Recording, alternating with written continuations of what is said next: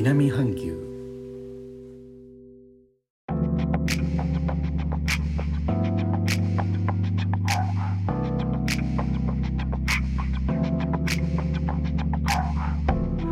インドネシアから高野です。日本との間約6000キロジャワ島中部の古い都ジョクジャカルタからお送りしております。日本とは一味も二味も違う東南アジアのライフスタイル声でお届けします。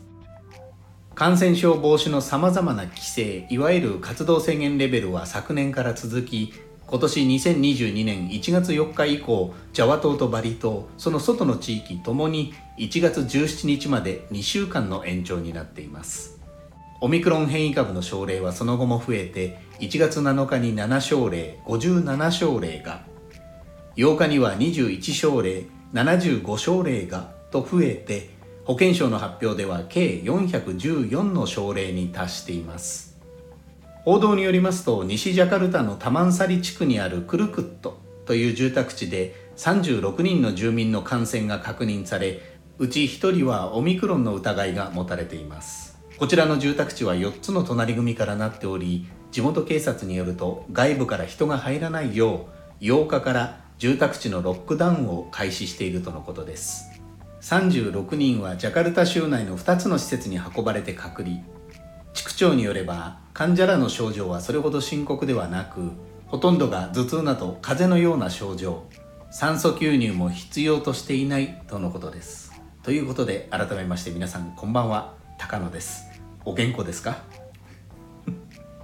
おげお元気でございますね、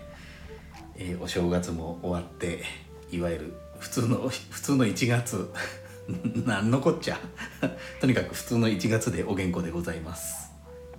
インドネシアの事件事故のニュースで住所が出てくることがありますがアルファベットで RT、RW というのが含まれます。これらはインドネシア語でエールテー、ルクントゥタンガ LA ルクンワルガーのことで LT は隣組 LA は LT がいくつか集まったいわゆる町内会のことでインドネシアの一番小さい住所になります。LT 隣組は日本が占領していた軍政時代の名残とも言われています。これも同じく報道からですがロックダウンといっても誰かずっと監視しているわけではないということでああやっぱりインドネシアらしい緩さではあります。でもこれでは広がりやすいということだからもうオミクロンにかかる前から頭が痛いね。最後までお聴きいただきレターコメントもいつもありがとうございます。インドネシアから高野でした。それではインドネシア語でのご挨拶またお会いしましょう。参拝順払き。